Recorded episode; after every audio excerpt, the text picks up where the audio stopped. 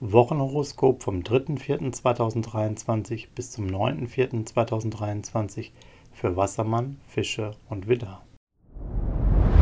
Dir hat dieser Podcast gefallen? Dann klicke jetzt auf Abonnieren und empfehle ihn weiter. Bleib immer auf dem Laufenden und folge uns bei Twitter, Instagram und Facebook. Mehr Podcasts findest du auf meinpodcast.de.